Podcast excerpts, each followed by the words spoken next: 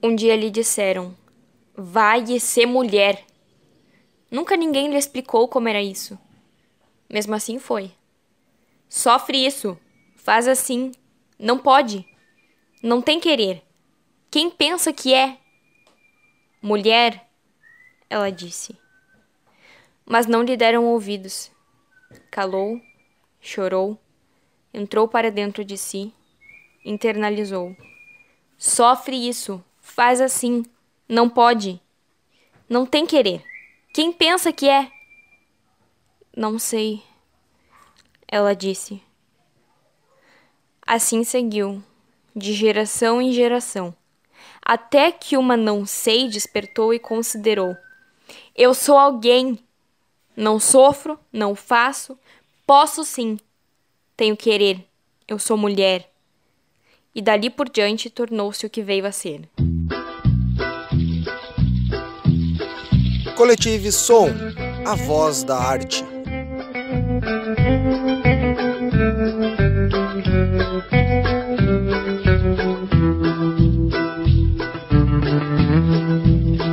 Esta mañana me he levantado. Oh, bella ciao, bella ciao, bella ciao, ciao, ciao. Esta mañana me he levantado y he descubierto al invasor. Bem-vindos, ouvintes, ao Coletive Som, a voz da arte e da cultura. Esse é o podcast do Coletive Artes, sempre trazendo convidados ilustres e com grandes contribuições ao campo da arte e da cultura local, regional, brasileira. Aqui quem fala é Patrícia Maciel. E hoje a poesia se chama Tornar-se Mulher, de autoria de Patrícia Maciel, declamada pela Panda. A nossa galeria de arte hoje é da nossa convidada especial e o vídeo é com Ícaro, pseudônimo de Fernando Rosa, integrante do Coletive Artes. E eu sou o Luciano Chaba. Para a conversa de hoje temos uma convidada que é muito especial. Ela é chargista, cartunista, quadrinista, participou de publicações antológicas como Pasquinha e o Balão. E em 1974 ganhou seu primeiro prêmio no primeiro Salão Internacional de Humor de Piracicaba com a charge O Rei Estava Vestido. Colaborou para diversos veículos de comunicação, como a Folha de São Paulo e o Estado de São Paulo.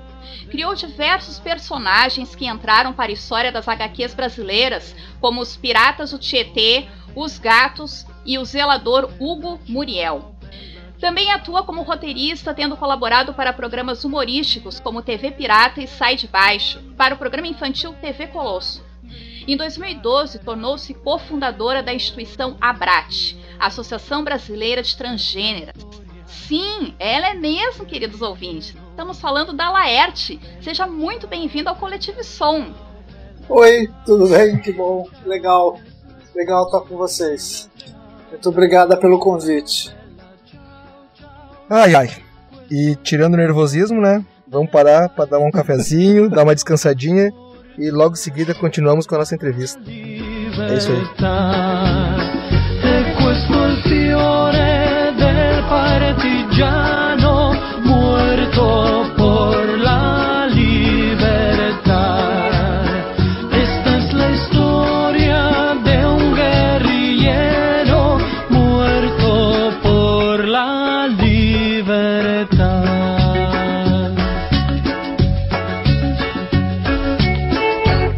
Laerte, não preciso nem te dizer é, a emoção, né, a honra que tu estás nos dando hoje nesse bate-papo no Coletivo Som, fechando o ano de 2020, apesar de tudo isso que tem acontecido conosco, né, mas com chave de ouro o trabalho do Coletivo Artes neste ano, com a tua presença aqui conosco no podcast. A minha primeira pergunta é: quero saber quais são as tuas maiores influências nos quadrinhos e no desenho em geral. Oi, uh, em primeiro lugar, parabéns pelo seu trabalho, pelo trabalho de vocês aí. Não é fácil criar e manter uh, uh, trabalhos como o de vocês. E a ideia de coletivo é uma ideia muito cara. Apesar de eu trabalhar com quadrinhos, que em geral é uma atividade solitária, eu, eu gosto muito da ideia de grupos combinando coisas, né, criando coisas.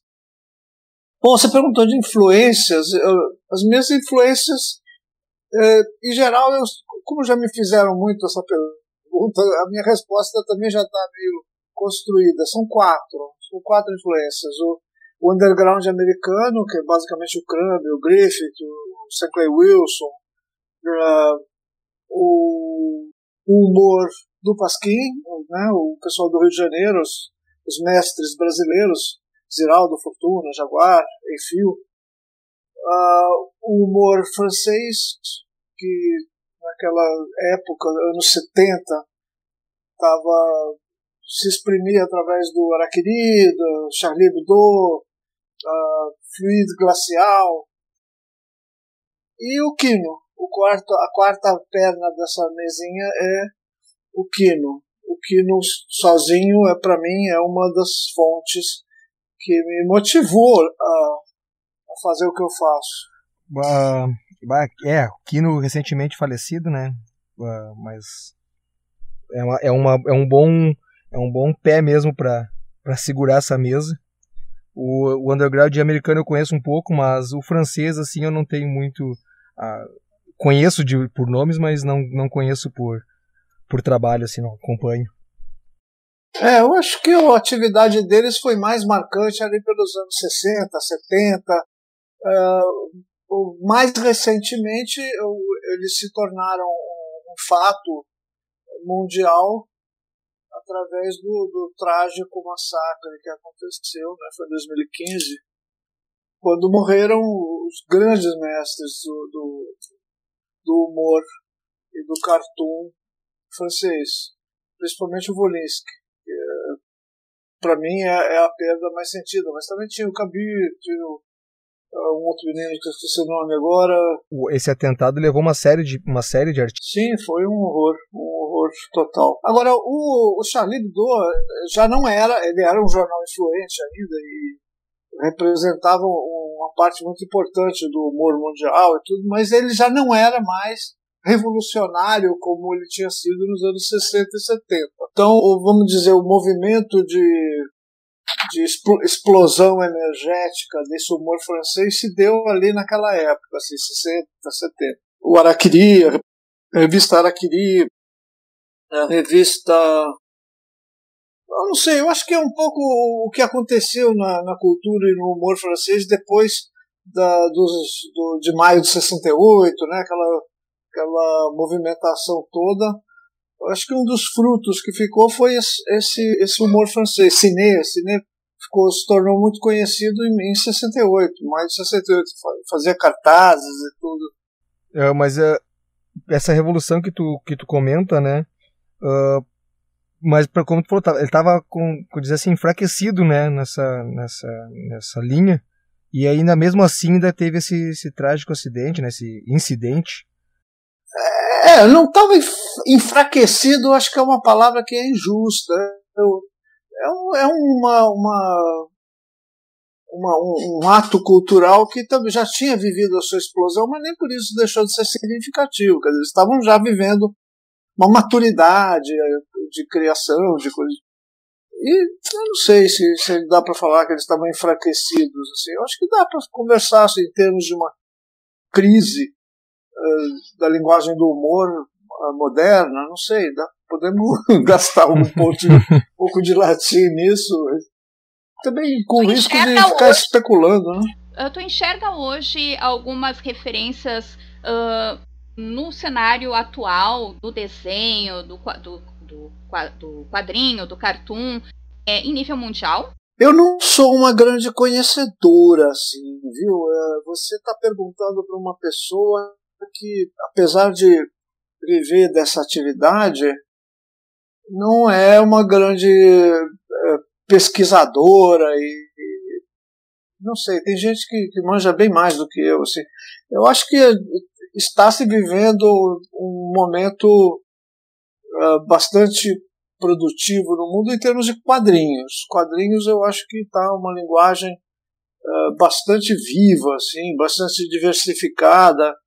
Uh, no Brasil, eu acho que uma das características, uma das coisas mais marcantes, um dos fatos mais marcantes dessa vitalidade toda é a presença de mulheres e a presença de artistas mulheres e de artistas negros, que a, a mudança do perfil né, do, do da, dos autores e autoras de, de quadrinho, eu acho que é um dos fatos mais significativos que tem.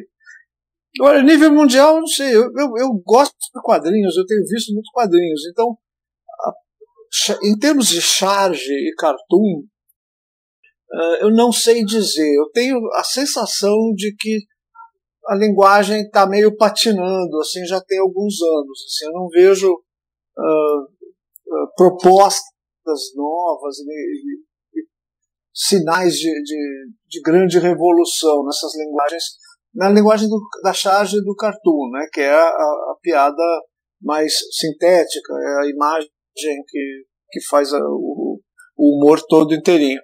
E o, e o, quadrinho não, o quadrinho é uma narrativa, uma coisa que se estende assim no, no, no espaço e no tempo também. Então, uma narrativa, uma coisa continuada. Né? E charge cartoon não, é uma porrada direta e, e localizada, assim, bum, e eu não sei, eu acho que é uma sensação que eu tenho mais do que uma constatação fruto de, de estudo e observação detalhada. É mais uma, uma sensação que eu tenho. E aqui no Brasil, tu tem visto algum pessoal interessante surgindo? Tenho, sim, claro, tenho. É, como eu te disse, muitas autoras mulheres né, que estão aparecendo no, nas redes sociais, na internet, e, grupos também. O problema é que eu estou já com 70 anos, então eu não sei mais o que, que é uma juventude. Para mim, pessoas que estão com 50 anos hoje são jovens. São, é, mas o conceito de juventude tem sido bem largo, né, agora. Pois é, daí aparece uma pessoa com uh, 22 anos desenhando, o que, que é isso? Não é mais jovem. Isso já é, já é assim, quinta geração, não sei. Mas, eu, mas sempre me surpreendendo muito bem. Assim, eu, eu, eu, tenho gostado muito de ver o trabalho dessas pessoas e eu tenho gostado muito de ver o trabalho dos velhos também, sabe? Volta e meia tenho. Eu acho que isso é uma das virtudes da internet. Ela colocou uma produção uh, que é bastante caudalosa, muito intensa, assim, de um país muito grande que, que era, era, sei lá, nos anos 70 e 80 era mais difícil você saber o que, que o Chico estava desenhando. O Chico S-H-Y-K-O, que é um artista pernambucano maravilhoso.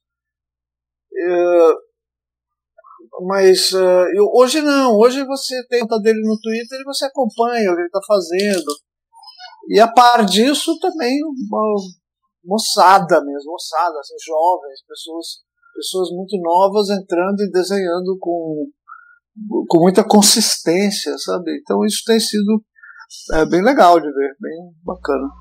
E eu acho que também tem, além da questão da próprio traço, também tem a ideia que está ali dentro, né? Porque às vezes é um detalhe. A gente estava conversando no podcast anterior com um cartunista também, o Leandro Doro, que faz parte aqui do movimento no Rio Grande do Sul. E ele falava, né, o quanto é importante às vezes essa ideia central que dá esse start, né, naquele desenho, naquele quadrinho, no cartão. O quanto isso é importante e, e, e é importante também para uma para uma boa percepção daquele que vai ver esse quadrinho, esse cartoon, né? Então, às vezes, essa, essa sacada tem que ser muito bem bolada e tem um pessoal que tá, tá, tá muito próximo disso, né? Eu, eu não entendi muito bem o que você mencionou. Você está falando de, um, de, uma linguagem comum a, a, muitas pessoas? Não, é que assim, ó, desculpa. É que às vezes eu me empolgo também e acabo fazendo firula aqui. Não, o que eu estava comentando é que, por exemplo, nós tivemos um convidado no um podcast anterior, o Leandro Doro, e ele comentava, né, que o, o cartoon, a charge, o próprio quadrinho, essa ideia que dá aquele start, né? Que, que faz a pessoa olhar e achar aquilo, nossa, né? Fez sentido ou não, não esperado, né? Quando é a coisa do nonsense, que muitas vezes ou causa o riso, causa estranheza. E tem um pessoal que sabe fazer muito bem isso. né? Uma juventude que está vindo aí que tem essa sacada, tem essa coisa rápida da ideia, né? Que está junto com a arte gráfica. Era esse o meu comentário. É, o, o seu comentário menciona várias uh, linhas de trabalho, várias possibilidades de trabalho dentro dessa atividade de história em quadrinho, cartoon, humor de um modo geral. Eu, eu não, não sei analisar direito, e aí eu retomo a minha, a minha autocolocação de não ser uma estudiosa. Então eu não sei analisar direito se a gente está vivendo uma crise de linguagem, que tipo de crise de linguagem.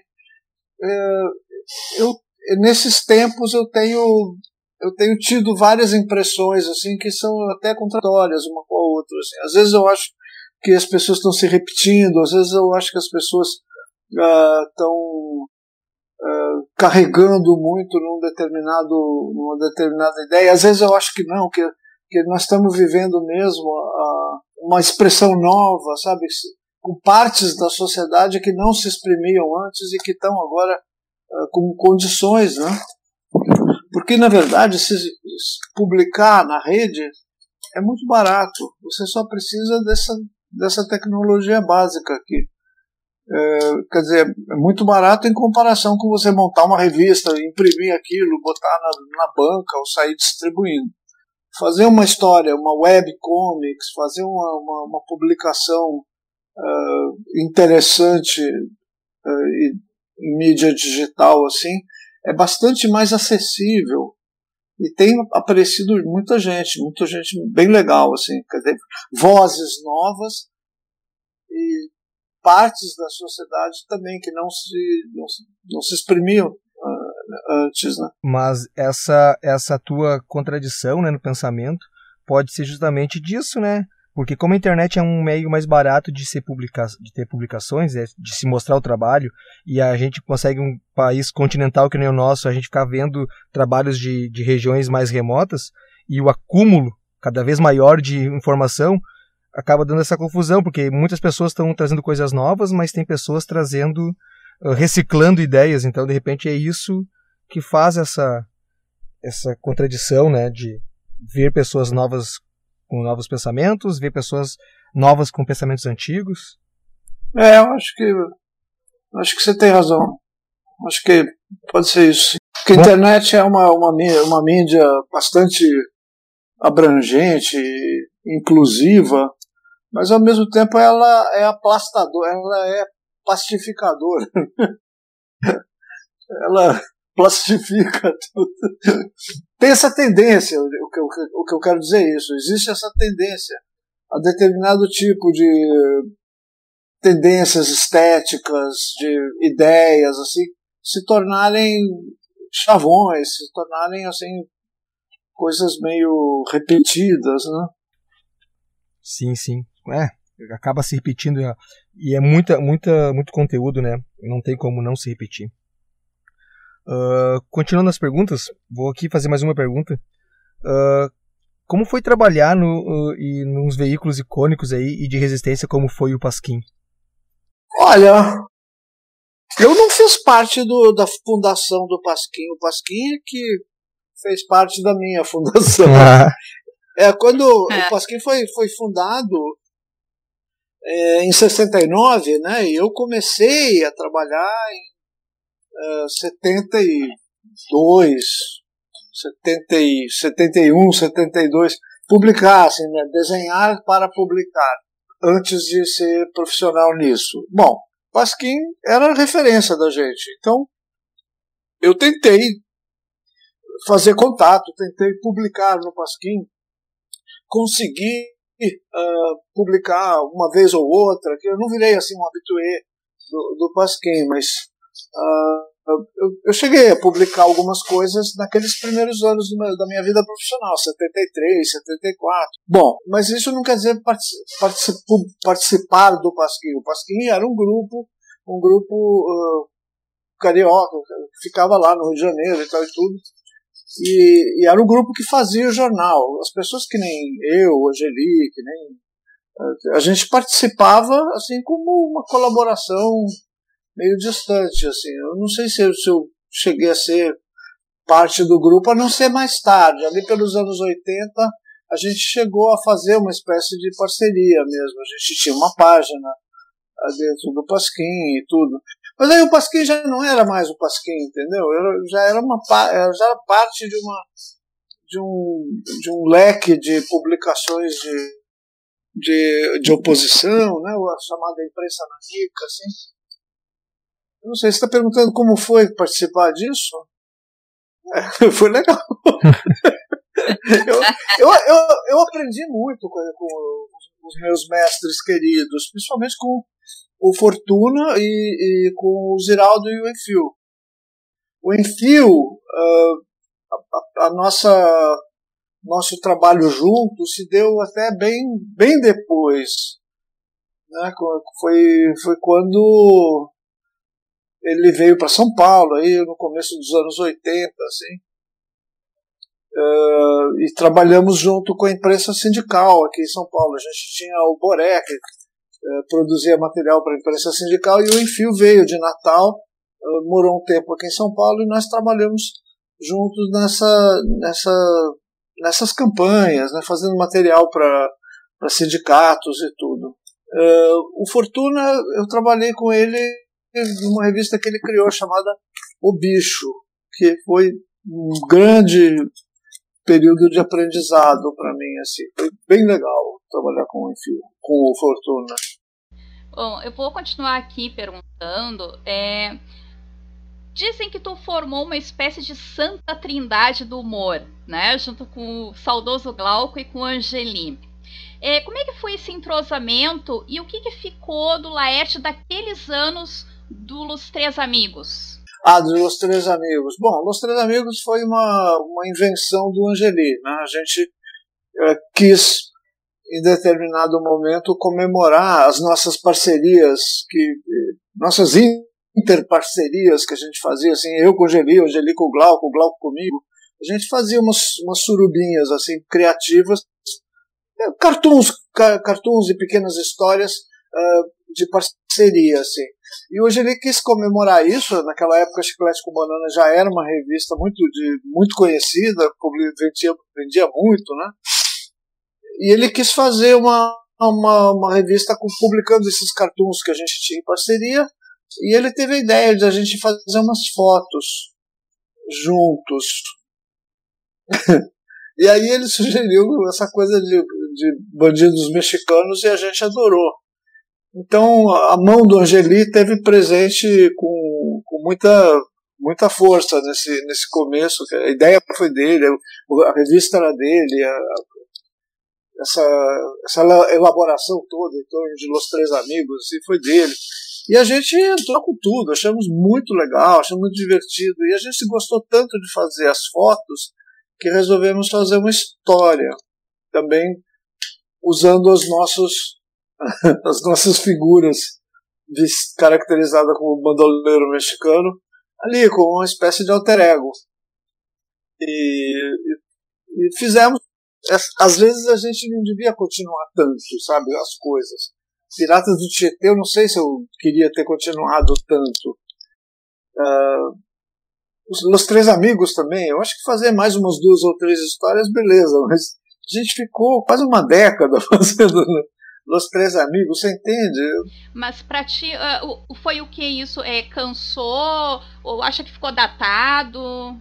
Não, é porque eu acho que a natureza do, do, do quadrinho e do humor, essa natureza do humor brasileiro, é, ela é ela é, ela é diferente do, da, da pegada americana. Os americanos criam um, um personagem engraçado, um gato, sei lá, uma girafa, uma coisa qualquer, imediatamente pensam em como aquilo pode virar um produto rentável. Como é que eles podem extrair dólares daquele negócio, monetizar, né? E daí eles, eles são mestres nisso, em fazer, fazer personagem de humor virar produto comercial. Eles fazem isso, é a razão da existência de, de, de, de muitos artistas e muitas criações é essa eu quero ter um personagem porque eu quero ganhar dinheiro com isso. Tendo essa motivação genética, na, gené na gênese deles, assim, que é durar muito tempo. Portanto, fazer da repetição, da repetição da piada, da repetição do, do da gag, né, do clichê humorístico, fazer disso um, quase um elemento viciante da leitura para poder monetizar. Eu acho que qualquer personagem de quadrinhos americanos, de comic strips, uh, vai por essa linha. Uh, mas o, os personagens no Brasil têm uma outra característica que talvez tenha correspondência com o modo como o capitalismo brasileiro uh, se, se estabeleceu. Ele é meio predatório, ele é meio rápido, assim, né? As pessoas querem ganhar dinheiro rapidamente para e, e, não se importam com, com, estruturas permanentes assim, né? Uh, os dois são, são, são, são, são caudais capitalistas, mas talvez o brasileiro tenha uma característica predatória e, e a rapidez, assim, e é também essa coisa de depender do governo, de verba, de. Então eu acho que o humor brasileiro, de alguma forma, tem essa, essa vocação também de ser rápido, de ser mutável, de não ficar, não ficar, sabe, criando hábitos e coisas assim para poder monetizar. Tanto é que essa, os, os personagens e, e coisas uh, e, e, criações brasileiras que deram certo nessa filosofia de trabalho são poucos. São basicamente o Maurício de Souza e outros menores. Assim, então, os Três Amigos é isso também. Eu acho que a gente, a gente fez uma, uma, uma, uma criação muito divertida e em alguns momentos a gente inclusive chegou a pensar em, em usar aquilo na publicidade, chegamos a usar umas, umas, umas marcas aí.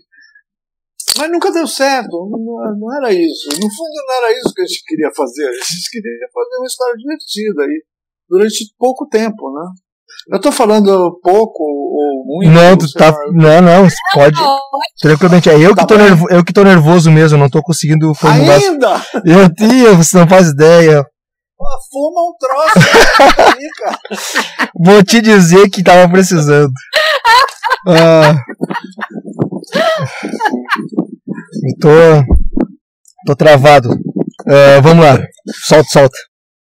Uh, continua aqui, então. que quando fumo, travo. Ah, é? E eu fico, ah, eu, eu, eu, fico, eu fico quietinho também. Eu fico, eu fico mais fico quieto. meio boba, assim. Começa a dar um sono, sabe? Ah, é bem desse tipo mesmo. Uh, deixa eu ver aqui. Uh, tu pode falar para nós sobre a Suriá, essa uma das personagens assim negras, né, muito rara assim no, no, no histórico brasileiro de quadrinhos. Pois é, eu sou uma autora branca. Uh, a Suriá apareceu meio como desafio mesmo. A, a Mônica, a Mônica Rodrigues, que é, era editora da Folhinha de São Paulo na época, ela me porque já tinha o Geraldinho, ela, ela tinha pedido para os autores das tiras fazerem uh, alguma coisa para folhinha. Então o Glauco tinha o Geraldão e ele fez o Geraldinho. Uh, o Angeli chegou a inventar um personagem também, que era um garoto. É, e eu, eu não queria fazer os piratas babies. não faz sentido. E eu fiquei pensando, naquela época a minha filha estava fazendo um circo, uma, escola de circo que, que tinha aqui, na de Ícaros. E eu, eu, eu ia lá, eu, eu gostava de ver esse, aquele pessoal ali na, na escola de. gente de circo, né? E dando aula para crianças e tudo. A ideia era encantadora para mim, assim, e eu pensei nisso criar uma.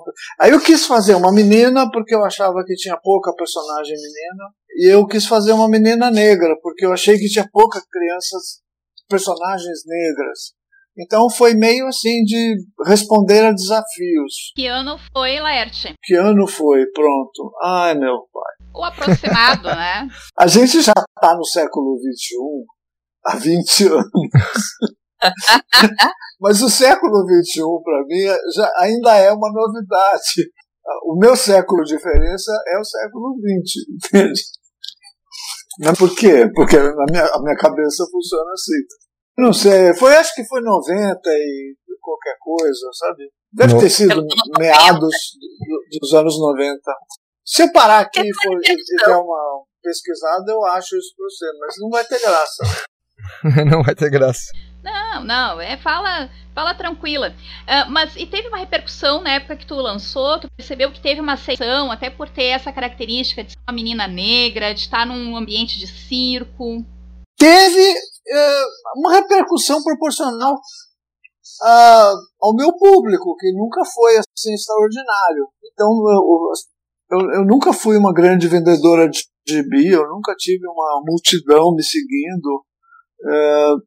Então teve alguma repercussão, sim. Eu, eu cheguei a lançar alguns livrinhos uh, com coletâneas né, das histórias da Suriá, que não foram assim explosões de venda. Venderam o, o, o, o meu montante normal assim, de livros.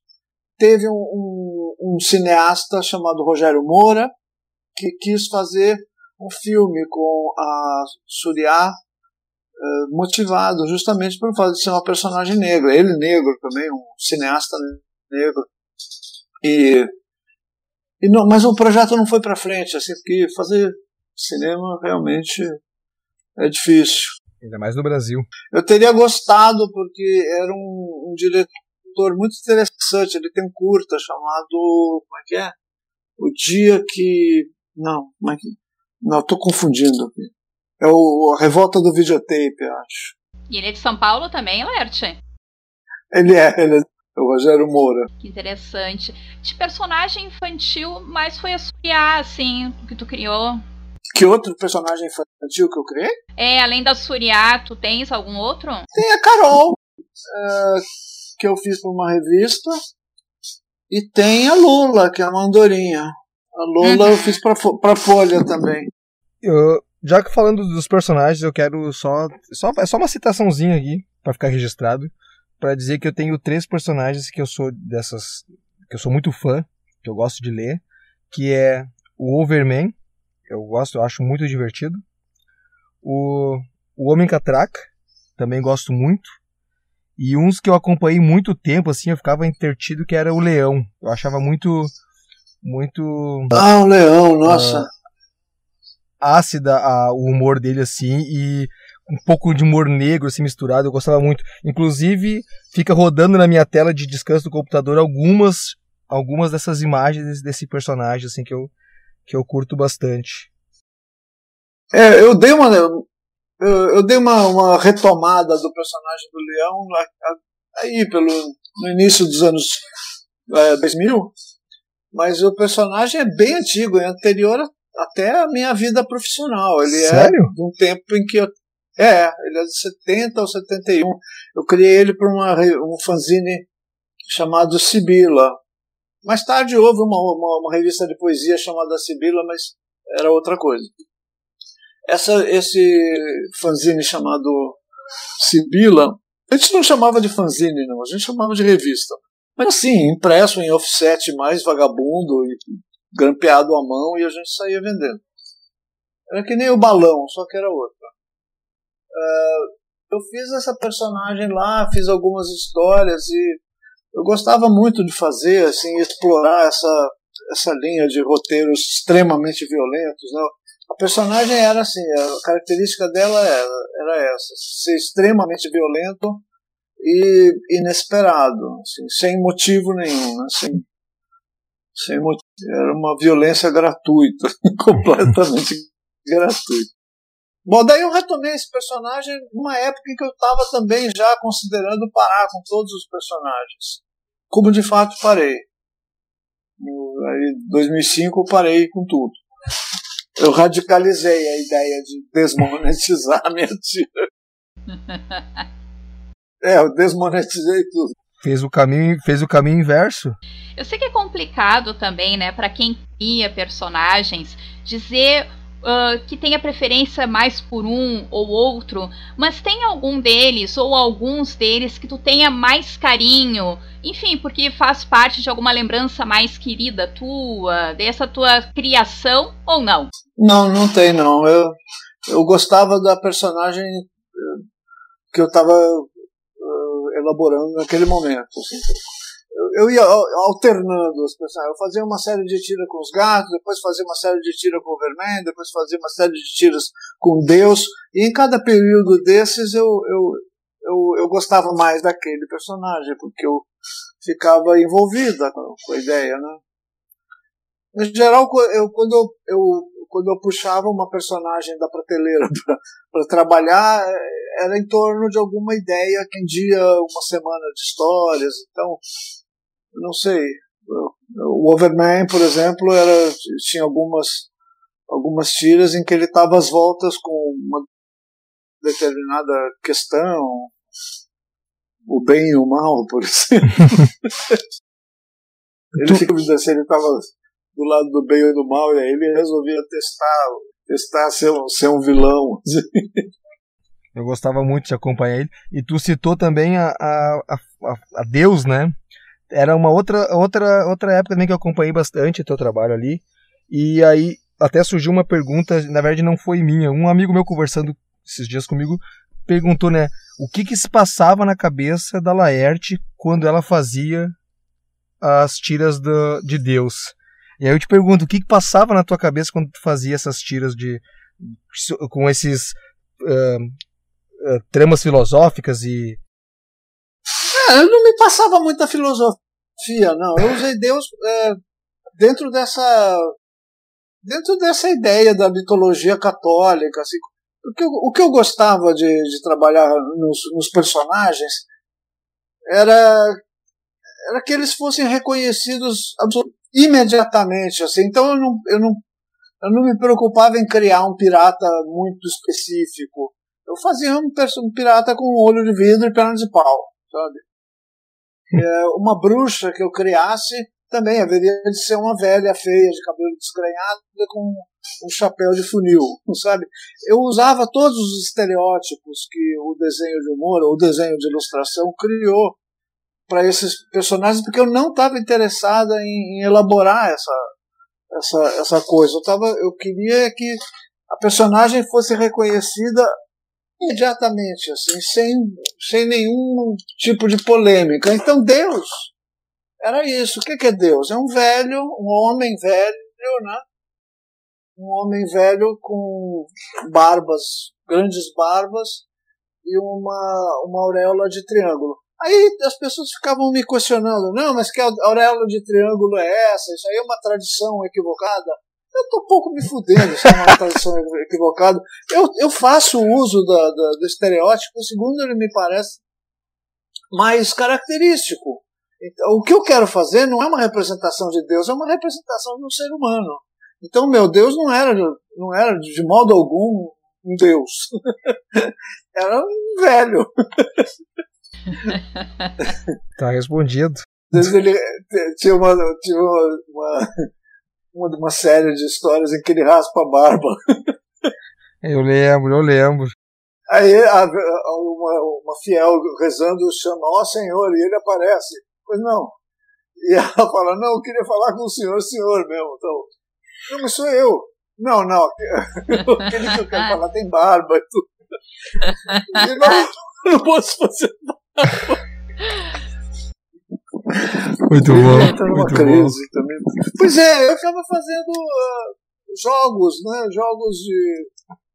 jogos conceituais com essa coisa, mas não era mais. A, quer dizer, a rigor é filosófico, mas eu não estava interessado em elaborações muito complicadas, assim, de divindades ou problemas teológicos. Eu estava interessada em, em, criar histórias de humor. Não era intencional. Não, é, não era a tua intenção. É, pois é. Daí a gente talvez tivesse campo para entrar aqui numa conversa chata sobre o que, que é filosofia, o porquê que uma pessoa pode se declarar filósofa ou não. Mas eu não vou entrar nisso, não. É, tá bom, muito bom. E esse teu processo de trabalho, Laerte? Quando tu falou, né, que tu pegava, tu pegavas uh, personagens e tu trabalhava direto em determinado personagem e depois tu te dedicava a outro, né? Esse teu processo de criação, com um personagem específico nesse período.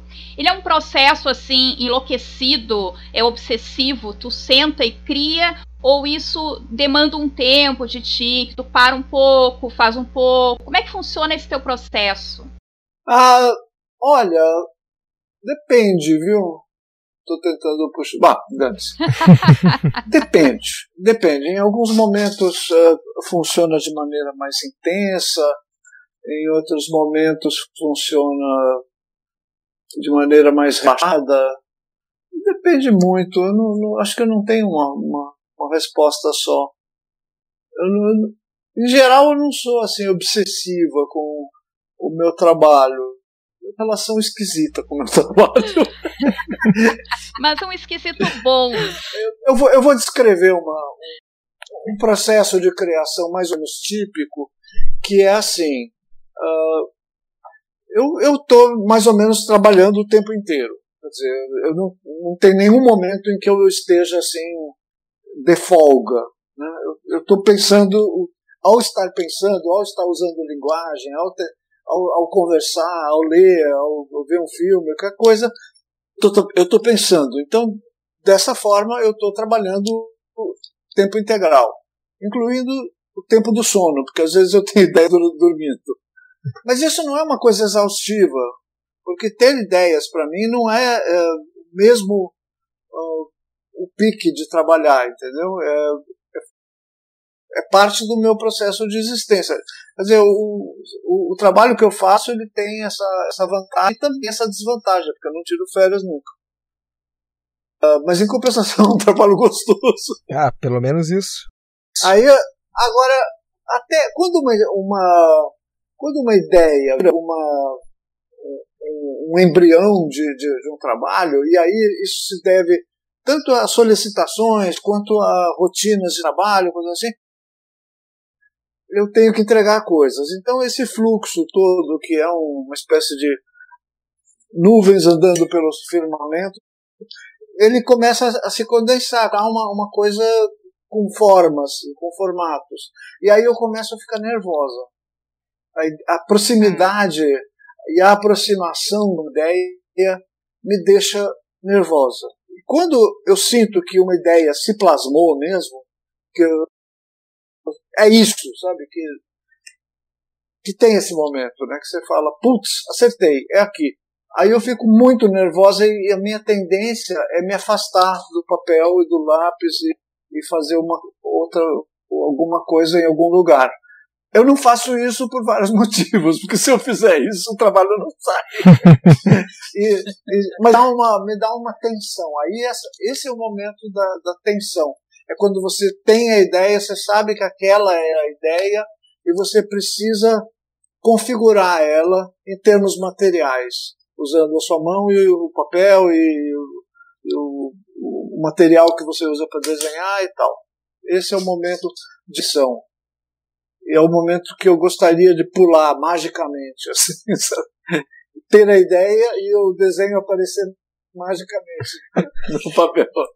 Isso sempre acontece? Tu percebe que isso é uma constante nesse teu processo? É, é constante. Eu, eu tenho recordação disso ser também o que acontecia há, há bastante tempo, quando, em toda a minha vida profissional. E eh, tu falou, né, agora, acabou de falar do papel, né, mão e papel. Tu, tu, tu ainda trabalha só com, com esse processo? Papel, o lápis e a borracha? Ou tu já tu trabalha com arte digital também? Tu tem esse... É, eu tenho uma parte que é digital, é, que é quando eu escaneio, né, eu passo pelo scanner e aí eu transporto aquela imagem para dentro uh, do computador. Eu, trans, trans, eu, eu transformo aquelezinho em sinais digitais. Aí, aí é, é tudo Photoshop, uh, acertos, pega, corta aqui, cola ali e tal. Basicamente eu desenho no papel. Eu não uso uh, um equipamento que hoje existe bastante aí, que é, são canetinhas eletrônicas e tablets. Né? Eu, eu nunca consegui me acostumar bem com isso. Acho bem legal, acho bem legal, sim, mas não consegui fazer disso parte do meu processo, sabe? Eu só ia comentar que eu, que eu vejo que tu é bem ativo, é bem ativa na, na, no Twitter, né? É onde eu acompanho mais os teus, teus, teus trabalhos ali, tá sempre postando alguma coisa. Tu é bem ativa Ah, nas é redes desgraça, sociais? né? Como é que é? Isso é uma desgraça. É uma desgraça. A gente acorda, passa a mão no, no celular para xeretar o Twitter. e- isso eu acho que é um comportamento de adicção, né, que se fala. É de vício. Eu, eu- eu acho que a, a frequência, como a gente frequenta as, as redes sociais, é, é meio doentio, assim, é meio. Não sei se doentio é a palavra, é, é é, é- é viciante, né? É vicioso, é adictivo, sei lá qual é o, o termo bom para isso. Quando a gente faz coisas é, quase sem refletir o que está fazendo. Quando a gente faz coisas em prejuízo de outras atividades no dia. Quando eu vejo, pô, eu podia estar varrendo a casa, sacada até. Mas não, É, mas é engraçado Twitter. mesmo. Podia tomar um banho, podia. Né? Twitter. Podia escovar o dente, podia cozinhar alguma E- e coisa. essa- E, e essa proximidade com o pessoal, com o pessoal que te segue no Twitter, por exemplo, que tu disse que tu tem mais essa proximidade com essa rede social. É, é interessante essas trocas que tu tem ali com o pessoal que tu acompanha, que te Nossa, acompanham? é muito interessante. Eu, esse, esse é um dos milagres da modernidade. Assim, para mim, eu fico pensando, tenho, eu tenho quase 300 mil seguidores. O que, não, o que não quer dizer que são 300 mil seguidores mesmo. Existia um levantamento aí na rede que fazia, inclusive, um, um levantamento de qual a porcentagem dos seguidores que estão ali eh, eh, numericamente no seu, no seu, no seu perfil e, e o, o que quanto deve ser de fato assim, seguidores reais. Tem muita gente que muito perfil que não existe mais, tem robô, tem tem inferno na quatro. Então eu não sei. eh, Uma vez eu fiz a avaliação, essa ferramenta não existe mais. Eu fiz essa avaliação e deu assim que era em torno de 60% do que do que figurava lá, né, como seguidor. Bom, para mim é bastante. eu, fico, eu fico impressionado. Eu nunca tive, eu, nunca vendi esse número de exemplares. Também tem isso. Seguidores de Twitter não são necessariamente comprar o seu livro, do seu gibi. Só só para seguir do seu Twitter. Não custa nada. Né? Não, não são pessoas que vão necessariamente votar em você, ou vão participar da sua vaquinha, ou vão ver, comprar o seu livro. Eles são potencialmente pessoas que estão perto de você, né? Mas uh, transformar isso em, em outra coisa, ou em votos, ou em, em, vendas, assim, é, é, uma, é uma passagem mais complicada do que. Não é direto, assim. Pois é, e falando em seguidores, falando em votos, né, Laerte, principalmente nessa questão do humor, né, tempos estranhos de patrulhas ideológicas, de cancelamento, de ódios polarizados, como é que tu enxerga o humor nisso tudo, hein? Você acha que o problema é o cancelamento e, o, e a patrulha? Eu acho que o problema é quem está na presidência da República. essa, essa malta essa quadrilha, esse, esse, cada dia que eu acordo e penso assim, meu Deus, isso não é um pesadelo, esse pessoal está governando o país mesmo e conduzindo um desastre. Olha, perto disso, patrulha ideológica, cancelamento, essas coisas é, é pinto, como dizia esse. Tudo isso é pinto perto de, do que está acontecendo mesmo essa gente que tomou o poder, essa gente que está ocupando o poder central no Brasil. Isso é o problema.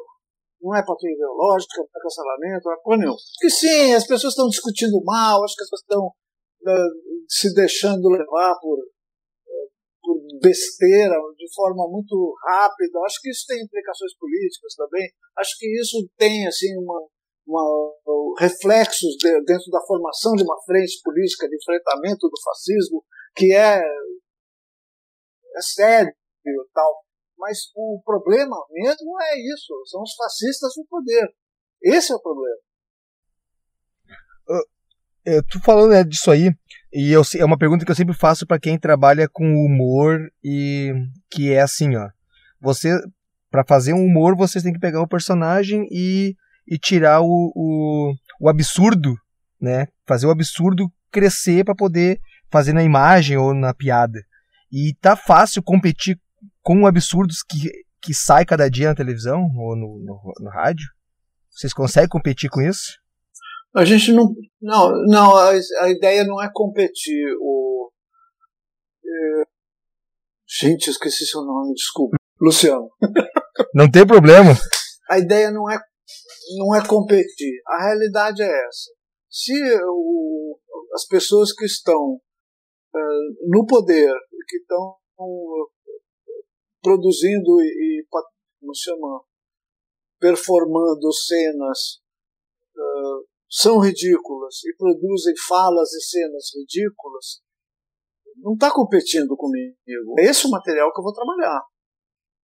E eu, vou, vou ter um, O meu trabalho vai ser tecnicamente o mesmo. Porque as pessoas iludem achando que é, é muito mais fácil você ridicularizar uma pessoa que uh, não se dá o ridículo, uma pessoa que se acha muito sério, se leva a sério, né? um, sei lá, um Delfineto, uma coisa babaquice dessa qualquer assim, ah, então ali eu, eu vou ridicularizar e, vou... e aí e aí esse tipo de, de ideia de que o humor se fazer humor é isso uh, se depara com uma situação onde parece que há uma competição no governo para ver quem fala quem faz dano maior, quem fala a grosseria, a estupidez, ou quem faz o, o, gesto criminoso maior que o outro. Bom, aí você fica pensando, eu tô, tenho que competir com isso? Não, eu não tenho que competir com isso. Esse é o meu ponto de partida. Essa é a minha matéria-prima. O que eu vou fazer com isso, eu tenho, é um desafio para mim, mas teria sido um desafio em qualquer situação que os humoristas, as humoristas e os humoristas fazem. Eles trabalham com a realidade e oferecem a sua visão humorística sobre a, a, a questão. Não importa se, eu, se é uma, uma situação de aparente seriedade, ridícula pela seriedade, ou se é ridícula pelo ridículo. Você tem que trabalhar com aquilo, aquele é o seu ponto de partida. E o ponto de partida dentro de uma direção que você, que corre a sua intenção a sua intenção política. Então você estaria competindo com, essa, com esses personagens que estão aí no se você tivesse com a, com a, pretensão de ocupar o lugar deles. É, mas a gente não quer isso. Nós queremos fazer um trabalho jornalístico, nós queremos fazer um trabalho humorístico. Então a gente não está competindo. Nossa, foi uma aula. Continuamos, Patrícia. que aula o quê? Pois é, daí o, o, presidente fala que você tem que cagar um dia e, e um dia sim, um dia não. E, e, a questão é essa. Como é que eu, humorista, vou trabalhar com isso? Não sei, pensa. Pensa. O que, que você quer? Você quer só mostrar que é ridículo? Bom, esse trabalho você não precisa ter, porque é ridículo. Ele já então, faz o que, que você quer? É, mas, pois é, de certa forma ele gosta disso, porque descobriu que isso corresponde a uma a um desejo e a uma tara de parte da, do, do, público dele. Então ele sabe que ele se comportando dessa maneira, ele correspondendo às expectativas uh, de, uma, de uma parcela do, do eleitorado, que é a parcela que interessa a ele. Então quanto mais truculento ele for, quanto mais estúpido ele for, mais ele vai estar tá, uh, sendo bem sucedido do ponto de vista dessa estratégia. Agora, o que nós queremos? Certamente nós não estamos cortejando a truculência, nós estamos, nós estamos com outro, outro tipo de ideia. Até confrontando, né, Laerte? Porque eu acho que o papel também do artista nesse sentido é confrontar tudo isso, né? É, acho que é o mínimo. É enfrentar, né? O que é confrontar? Em relação a enfrentar É é, confrontar é se opor. Enfrentar também é, se opor. É, é, não deixa de ser, né? Mas eu acho que o confronto ele acaba sendo mais forte, mais impactante, né? Desculpa, você lembra aquele cara que jogou um sapato no Bush? Lembro. Lá no Iraque? O que, que, ele fez? Ele, ele confrontou ou enfrentou? Não, ele confrontou. ou jogou um sapato? É, ele foi enfático. Ele foi muito enfático, porque jogar um sapato no, na cultura do local é, é, é, que nem jogar cocô. É, é, pior que jogar cocô. O sapato, a sola do pé, tal, tal, é um insulto muito forte. Então ele pegou um sapato e jogou no bush. Isso foi muito forte. Fez defeito. Fez. Em que momento tu, tu percebeu que a Laerte estava presente no traço da Laerte? Hã? É, pergunta, pergunta Desculpa. Não, pergunta estranha. o que, que você perguntou?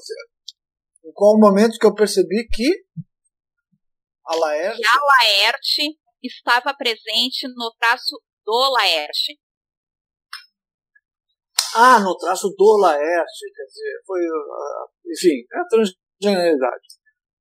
Não, eu, em termos de traço, viu, Luciano, eu, eu continuo mais ou menos a mesma pessoa. Uh, então, a Laerte e o Laerte se expressam graficamente, em termos de humor, uh, de uma forma muito semelhante. A mulher que eu sou não é não é diferente do homem que eu fui, sabe? Só é mais feliz. Que bom, isso, isso que é importante. É mais, é mais tranquila. Ah, que lindo isso. Se sente melhor, se sente melhor. E o meu processo de descoberta da transgeneridade, uh, ele se deu de uma forma sui generis em relação a, a muitas pessoas trans. Muitas pessoas trans que eu quero dizer, as pessoas que eu conheci, né? essas pessoas, eh, de um modo geral, percebiam uma abordagem de gênero diferente em crianças. E eu não percebi isso. Para mim, eu, em termos de uma cultura de gênero, não foi um grande problema. Hein?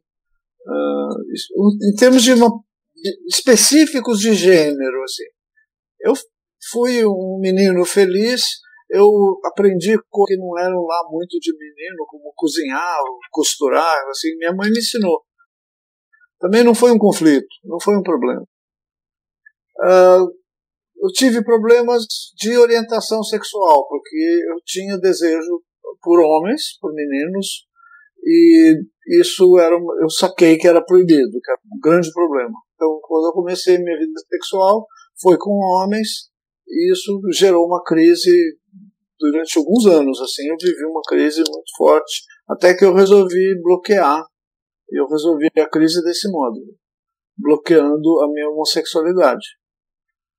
E, então, passaram-se uns 30 e tantos anos, e já adulta e madura, eu resolvi que aquilo era um, eu percebi que aquilo era um problema muito que estava me causando muito prejuízo e aos meus as pessoas que eu gostava também. Uh, então eu, eu resolvi aceitar a minha homossexualidade e tudo ficou mais tranquilo. E aí a, a, a transgeneridade veio como uma espécie de bônus, assim, sabe? Uh, eu percebi que eu também gostava de me expressar como mulher.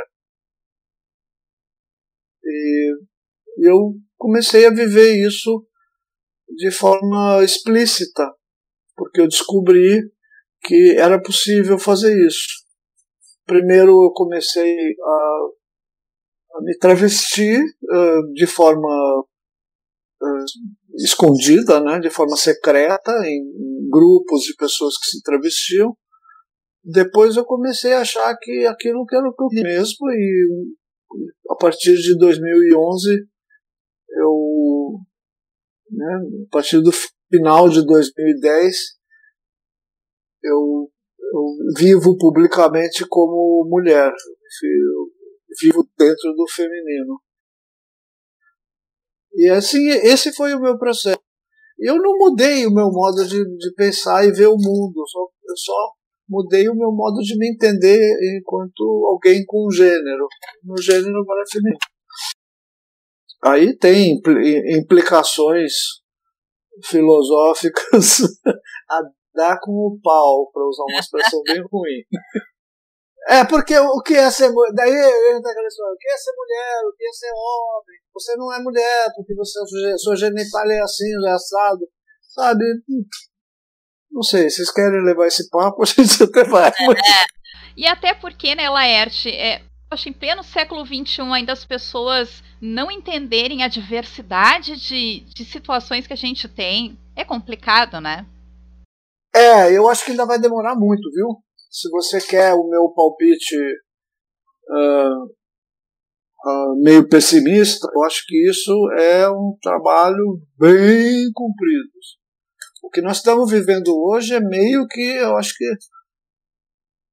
alvorado de uma, de uma nova possibilidade. Eu acho que conquistamos certos direitos, conquistamos certas possibilidades, mas ainda vai rolar muita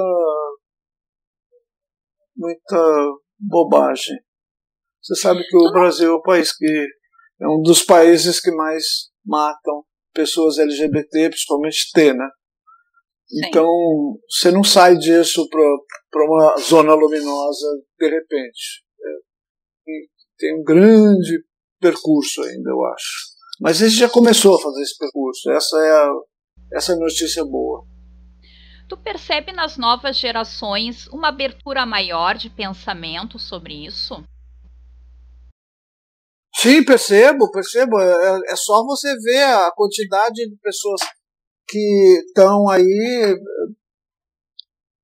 é, frequentando ambientes de trabalho, ambientes de formação profissional, ambientes de estudo, é, e que estão tendo espaço para fazer isso também, em comparação com uma realidade relativamente recente, em que a, a população trans era condenada a um mundo a um mundo de ocupações marginalizadas então, subemprego, tráfico, crime, essas coisas assim. A população trans, por ser, por ter um, um convívio social problemático extremo, né, e ser sempre vítima de violência, acabava uh, se virando dessa forma para conseguir sobreviver. Eu acho que hoje já existe uma faixa de possibilidades bem maior Uh, tanto é que muitas pessoas trans foram eleitas nessas recentes eleições uh, municipais. Agora, isso não é o fim do problema, isso é o início de, um, de um processo. Nós estamos vivendo o início de um processo de libertação do povo brasileiro da, da, dessa carranca, né, dessa, desse grilhão absurdamente pesado e faz parte de uma luta que eu acho que envolve também a, a luta das mulheres pelo direito do, do aborto, do, do, aborto saudável, do aborto com, com garantias, né? Uh, que dá, já está dando certo na Argentina, eu acho que isso é um processo que vai dar certo no Brasil também. Então, é, você percebe, são inícios, são inícios. Eu acho que a gente é, é, é bom a gente perceber que esse início foi uh, produzido e que, e que dificilmente isso recua. Mas é preciso ser realista em relação ao, ao, ao que tem pela frente ainda como caminho. Não, e é importante também até uh, o teu posicionamento como figura pública, né, Laerte? Inclusive, tu foste cofundadora em 2012 dessa Associação Brasileira, né, de Transgeneralidade. E como é que foi esse processo, assim? O que, que te tocou naquele momento que te impulsionou a criar essa associação? É. Pois é, a Abrat, ela não é uma associação uh, real, não tem uma sede. A Abrat representou um, um, um momento de quatro amigas, todas trans, eu, a Márcia Rocha, a Maite Schneider e a Letícia Lance, e que vínhamos fazendo coisas cada uma na sua área. Eu sou jornalista e faço quadrinho e tal, Márcia é advogada e empresária, Maite é, a Maite é atriz e, e a Letícia Lanz é psicóloga. Então a gente se reuniu e fundamos essa ABRAT, que é a Associação Brasileira de Transgêneros. Bom, a ABRAT, o plano, o projeto da, da ABRAT era ter uma sede, reunir gente, produzir coisas. A gente não conseguiu isso. Não conseguiu porque os nossos trabalhos acabaram fixando a gente em, em lugares distantes assim. A Letícia continuou sendo psicóloga, a Maite continuou fazendo trabalho na cultura, no teatro. É, a Márcia criou a, o, a, a, iniciativa do Transempregos. E aí eu e a, e a Maite estamos junto com ela no Transemprego. A Letícia tem um site chamado Transgente, onde publica as coisas. Então, o Transemprego é basicamente o que a gente faz uh, como, como atividade. assim. Então, a Brat é, é simbolicamente o que a gente conseguiu em termos de unidade de, de, de, ação, assim, nós quatro, né? Mas não é uma não, não é uma, uma entidade com sede que tenha um salão de festas, nem nada. com piscina, né, para os finais de semana.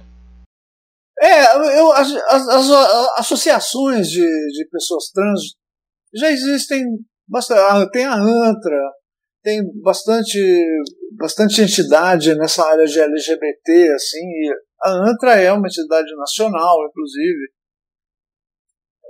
Eu não vi muita necessidade também de existir a ABRAT em termos de uma, de uma entidade nacional, sabe? Ela ficou mais como um símbolo de um momento em que a gente se reuniu para trocar ideias e produzir ações em comum. E dessas, dessas ações, né, tu disse que, tem o, que eles têm o site e tudo, vocês recebem, uh, costumam receber outras pessoas uh, transgêneras também para, sei lá, para conversar, para entender os, os, pontos de vista ou os trabalhos dessas pessoas? Vocês recebem assim de fora? Sim, muitos. Uh, transempregos, não sei se eu deixei claro aqui, é, é um portal que se encontram pessoas trans que querem entrar no mercado de trabalho, que querem se qualificar, que querem fazer curso, que querem ver o que tem de portas abertas para pessoas e empresas que querem abrir portas para pessoas trans. E sempre eh, deixam isso claro, sabe? Que é, é, abrem vagas, mas, mas uh, não, não deixam público. que é, tem, é uma situação meio, meio nebulosa, assim você dizer, ah, pessoas trans. Vocês viram aí o, o Magazine Luiza, né? Qual, qual foi a. Não é a Magazine Luiza. A Magazine. Que abriu. Pessoas abriu negras? Cotas, é, cotas para negros. É, foi ela mesma, é, a Magazine Luiza. Magazine Luiza, né? Então, você vê que esse tipo de gesto muitas vezes é, é encarado, vira polêmica, sabe? É a coisa mais, mais positiva do mundo Aí o pessoal fica, não, imagina, isso aí é racismo às avessas e tal. Então muitas vezes a empresa quer abrir vaga para trans, mas não quer fazer disso um alarde, quer deixar. Mas mesmo assim tem muitas empresas que fazem alarde e, e deixam claro que estão abrindo para pessoas trans, e isso tem crescido. Então o transemprego tem sido assim um, um momento bem legal assim do nosso trabalho. Tem dado muito certo. Tem criado vagas de trabalho, assim, centenas, sabe? Para pessoas trans. Tu acompanhou alguma história que te emocionou, que tu percebeu assim, né, de uma pessoa trans que conseguiu superar algumas questões mais difíceis, que, que tu achou bonito? Ah, tem isso eu, eu, eu não tenho uma memória muito boa, sei lá, tem, tem casos é que a gente tem visto essas pessoas conseguirem trabalho, assim, historicamente, isso é, é muito porque a gente sabia, a gente sabe que há, sei lá, 20, 30 anos atrás, essas pessoas estariam buscando buscando a prostituição, buscando subemprego, buscando subtrabalho, situações humilhantes assim para sobreviver. E, e hoje existe esse, essa possibilidade das pessoas fazerem um curso, serem aceitas e conseguirem um trabalho. Eu, a gente, eu vejo isso acontecer e eu acho assim um fenômeno uh, emocionante em si. Eu não, não, saberia te dizer assim um caso específico. Porque, porque a ideia da aceitação de pessoas trans ela tem vindo assim em vários uh, pontos da, da, cultura brasileira que eu acho que não resumem a coisa. Quer dizer, o fato de uma atriz trans conseguir um papel numa novela, por exemplo, é importante. Mas isso não resume a situação das pessoas trans no Brasil. Agora, é importante, e é, é um fato que exerce uma influência também. As pessoas se sentem uh, com possibilidades, as pessoas, uh, exemplos positivos, modelos, modelos positivos de pessoas que são trans e deram, e deram certo, e tal, tudo são sempre muito bem-vindos. Mas eles não são uh, um resumo da situação no, no país, né? É, eu te pergunto porque eu sou professora, né? Eu sou professora de ensino fundamental. Então a gente está passando por um período e tá tão delicado, né, com o distanciamento, que qualquer coisa que um aluno me fala, assim, que conseguiu fazer, que conseguiu superar, eu já tô debulhada em lágrimas, Laerte. Então, por isso que eu acho que eu te perguntei de uma forma mais sentimental. de uma forma mais... É, pois é, quando me perguntam de coisas que me emocionaram, assim, eu fico até meio sem graça, porque eu, eu acho que é a minha natureza, assim, eu fico meio inibido, assim, ah, fiquei emocionado. Não fico, às vezes. Só não abro isso. então, Chaba, quer falar mais alguma coisa? Passou o nervosismo? Nem um pouquinho. Tô ainda, tô, eu tô ainda travado ainda. Ah, mas não, então, então... Não, não, então, então não é contigo. Não, é total, é total, por isso, é, né? é totalmente contigo. Mesmo depois das besteiras todas que eu falei. É. Não, me, me diverti, tô, eu tô super feliz, eu tô, ah, assim, ó, tá doendo a meu, sabe, as, as bochechas. que bom, Luciano. Mas, mas olha, muito feliz de estar tá, tá podendo fazer parte de, desse momento aqui, te entrevistando e, e tá falando contigo. E eu vou, e eu vou, eu vou tirar cada inserção que tu falou meu nome e vou usar depois isso aí. Eu vou. Toda vez que ela, que ela te falar meu nome, ah, o Luciano, eu vou, eu vou tirar todas essas partezinhas vou fazer um, um áudio só disso. Ó, aqui, ó, tá falando, falou o meu nome.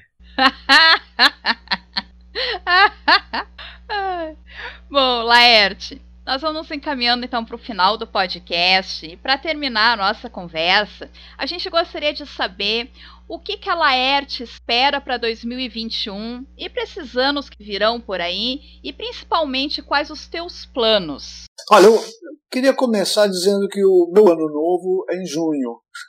Ué? Ah, o ano que ela faz aniversário, mês, né? É, dezembro é metade do meu ano. Eu nasci dia 10 de junho, isso que eu queria, ah, eu queria dizer é isso. Eu, a virada do ano. É, gêmeos. Gêmeos, hein? A virada do ano, de dezembro para janeiro, não tem significado para mim. Eu não, não acho que a mudança de ano fiscal tem pouco significado para mim. O que eu fico pensando é é um ano de eleição, é um ano que vai acontecer isso, é um ano que vai acontecer aquilo. Tem esses, esses, calendários assim. Então eu, eu me sinto no meio de um processo. Eu, eu me sinto, por exemplo, no meio de um processo uh, de vida pessoal, eu me sinto no meio de uma pandemia, que ela não vai mudar de natureza de dezembro para janeiro. Nós estamos lutando uma, com uma situação gravíssima, com um governo que não faz absolutamente nada para ajudar o país e está interessado em destruir esse país. Então, essa situação toda, para mim, tira qual significado do dia 1 de janeiro. Quer dizer, eu não estou entrando em território novo nenhum.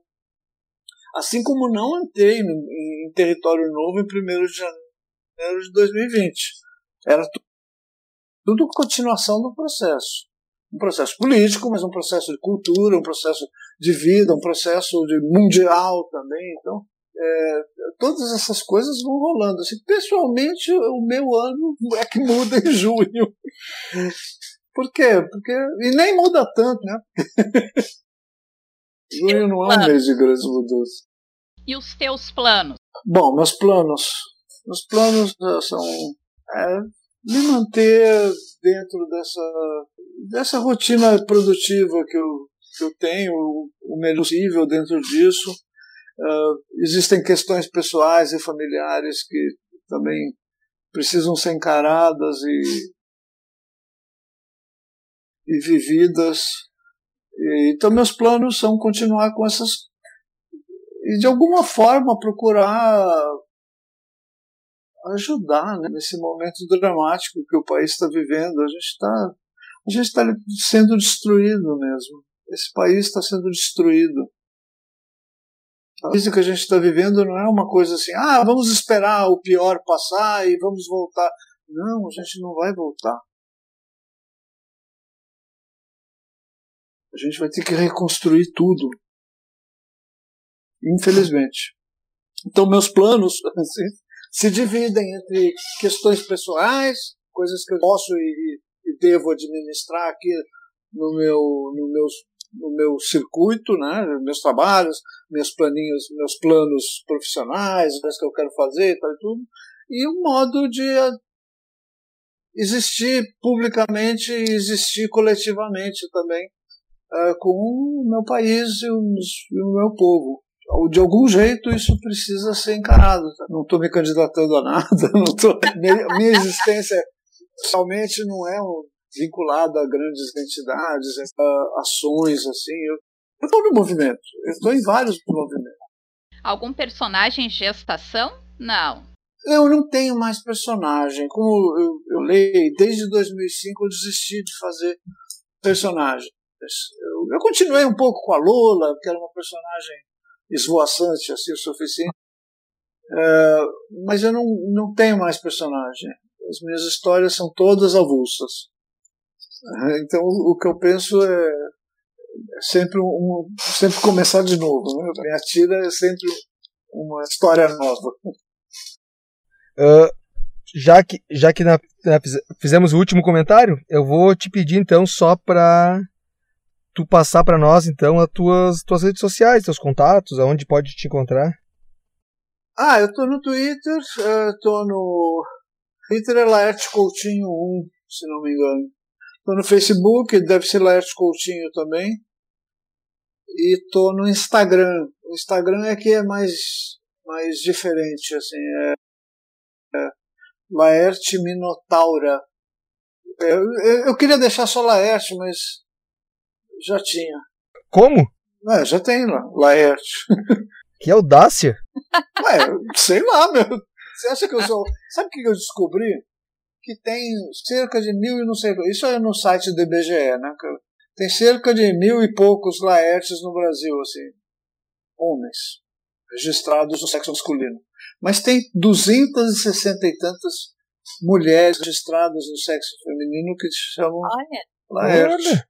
Isso aí me pegou desprevenido, não sabe, nem imaginava. Também. E nessa época que eu descobri isso, eu estava estudando mudar de nome. Eu queria me chamar Sônia. Uh, aí eu descobri esse negócio e falei, ah, quer saber, eu vou ficar Laerte, eu gosto de Laerte. tá acostumada já, né? Estou acostumada com Laerte, as pessoas acostumadas com Laerte, tudo, então fico. Certinho. Uh, então, Patrícia, falta tu agora das tuas redes sociais também, né, para nós finalizar o programa? Certo. Antes de tudo, agradecer profundamente a participação da Laerte. Foi um grande prazer. Foi uma coisa maravilhosa essa fechada de ano de 2020 com a tua companhia. E então, para finalizar as minhas redes sociais, o pessoal pode encontrar o meu trabalho no coletive.blogspot.com, que está de cara nova, né? A colega Luciano Chaba fez todo um layout diferenciado agora. Isso aí. É, também no Facebook do Coletive Artes e no meu Instagram pessoal, Patrícia04 Maciel. É isso aí. Uh, as minhas redes sociais, então, para finalizar, é Luciano Chaba no Twitter, Instagram e Facebook. e a página do Old Nerd no Facebook e no Instagram. No site oldnerd.com, lá vai ver o que eu escrevo, meu conteúdo, o meu podcast Café com Gibi e também Coletivo Som. Os links todos, né, que foram ditos agora vão estar lá, todos agregados. E agradecendo novamente a, Laerte por participar, por dar essa entrevista para nós, conversar e pedir desculpa aí pelo pela minha travada, pelo meu nervosismo, mas não é, não é sempre, não é sempre que a gente está perto de um, um mestre da, do traço assim que nem tu. Muito obrigado. Olha, nem, nem deu para perceber. Se você não ficasse falando que estava nervoso, acho que as pessoas nem iam perceber que você estava nervoso. É porque, é porque não viram as minhas pernas, a minha perna que tá dando umas fisgadas na coxa assim a toda hora. Ah, não, nós não estamos na época das pernas, nós estamos na época do zoom. Assim, é, só, é só daqui, do busto para cima. É isso aí. Gente, muito obrigada pelo convite. Gostei muito de participar. Foi um papo bem gostoso. Olha, Obrigado. Obrigada. muitíssimo obrigado, valeu mesmo. Obrigada aos nossos ouvintes, que possamos estar novamente juntos, reunidos no próximo podcast em 2021, cheio de convidados maravilhosos, empolgantes, com histórias fantásticas para compartilhar com a gente. Muito obrigada e até a próxima. Então, até mais. Isso aí, um abraço, tchau. Até mais, beijo.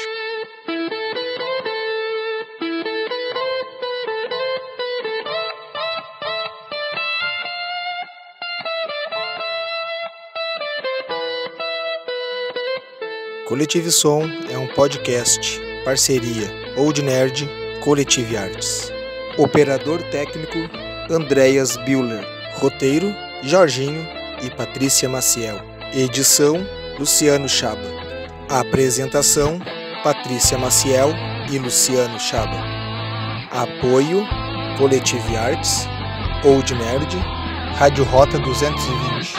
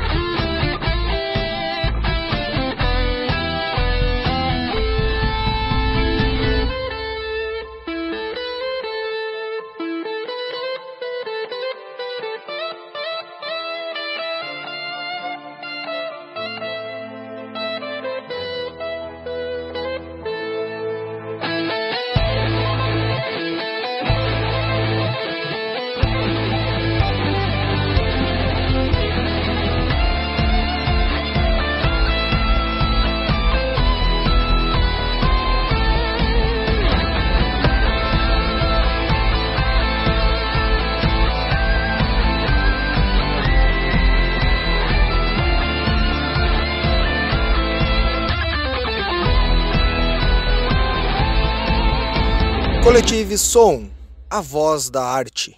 Este podcast faz parte da Podcast. E. Conheça os demais podcasts acessando podcast.com.br.